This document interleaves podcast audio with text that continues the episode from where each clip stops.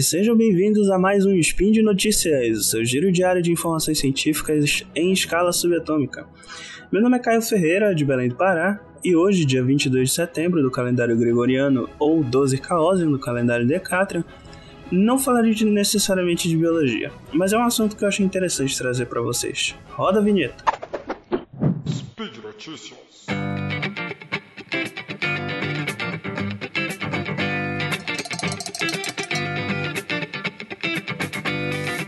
Bom, o assunto do spin de hoje, eu diria que é algo mais voltado para medicina veterinária ou até psicologia, talvez.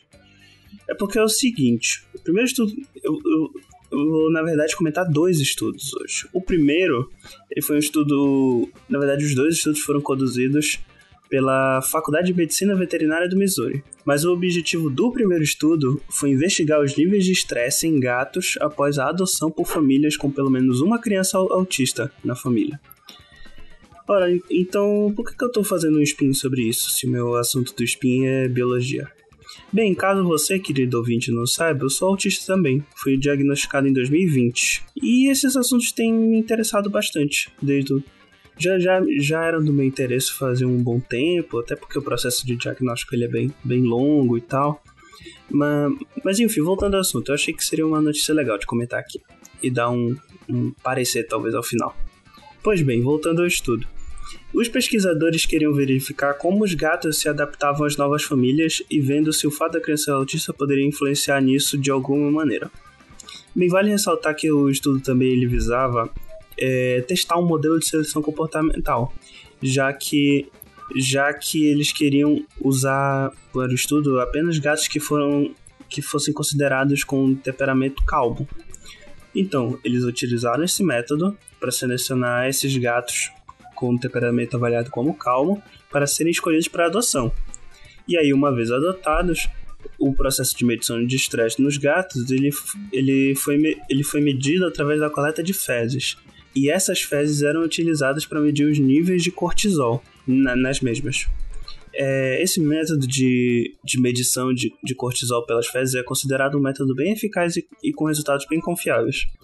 Outro método de de, de mensuração de estresse é, é, a, é a medição do peso corporal dos gatos já que os gatos estressados eles costumam comer menos e por, e por consequência disso acabam perdendo peso. Bem, ao final do estudo, foi observado que o método de seleção de comportamento foi eficiente em selecionar gatos calmos, afinal, nenhum incidente relacionado ao comportamento dos gatos foi registrado no estudo.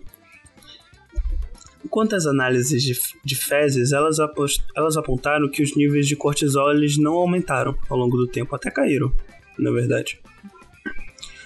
E quanto ao peso dos bichinhos, foi observado que, após um determinado tempo de adoção, os gatos começaram a engordar, mas eles estabilizaram num peso a, a partir de um determinado período de tempo. E isso indica que teve uma boa adaptação dos gatos à nova família.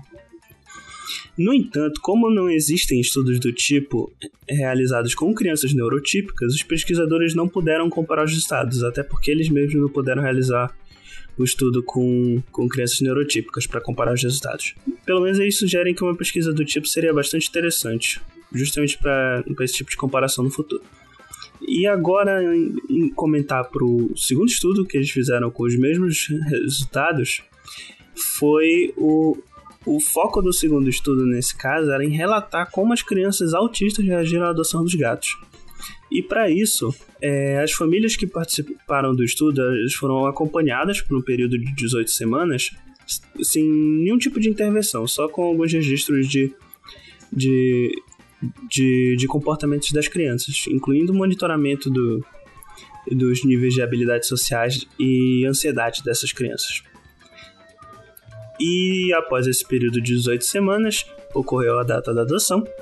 E a partir daí, as famílias foram monitoradas por mais de 18 semanas, com visitas periódicas, tanto para monitorar o comportamento das crianças quanto para recolher as fezes do, dos gatos para análise no, no, primeiro estudo. E como eu havia comentado, o, em ambos os períodos de 18 semanas é, foram monitorados os níveis de habilidades sociais e ansiedade das crianças, e, e após a, a adoção, o nível de apego entre a família e o animal. Ao final desse segundo estudo, foi observado que após a adoção, as crianças apresentaram índices maiores de empatia e um apego muito grande ao animal.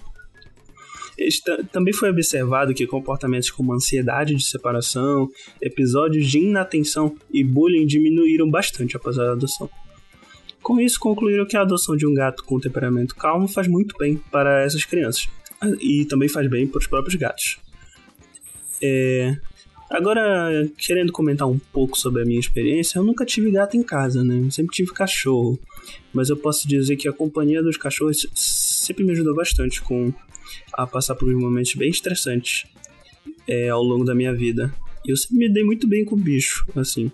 Obviamente eu não posso comentar por todas as pessoas autistas no, no mundo ou até no país, porque na verdade cada autista é uma pessoa diferente e tem suas próprias particularidades mas pelo menos com os autistas que eu, que eu converso e baseado na minha própria experiência, eu diria que, que esse resultado do estudo era até bem esperado, que no geral a gente se sai muito bem com animais. E apesar desse estudo ter alguns pontos que são passíveis de crítica, tipo, como por exemplo, o baixo animostral, que significa que o número de tanto de gato quanto, quanto famílias que foram utilizadas no estudo era muito baixo para generalizar os resultados, e até a falta de um grupo controle, é, nesse caso eu acho que é a maior crítica pro, pra notícia, pro, pro estudo, eu acho que pelo menos ele ajuda a incentivar a adoção de animais e mostra que, que, que todo mundo pode se beneficiar com isso, né? Incluindo os bichinhos e especialmente as crianças autistas. E bom, é, é por hoje é só, pessoal. Os links comentados estarão aqui no post e como vocês já devem saber, esse podcast só é possível de acontecer por conta do seu apoio no patronato do SciCast tanto no Patreon quanto no Padrim.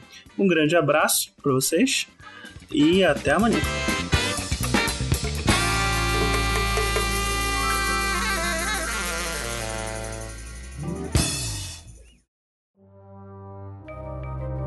Este programa foi produzido por Mentes Deviantes. deviante.com.br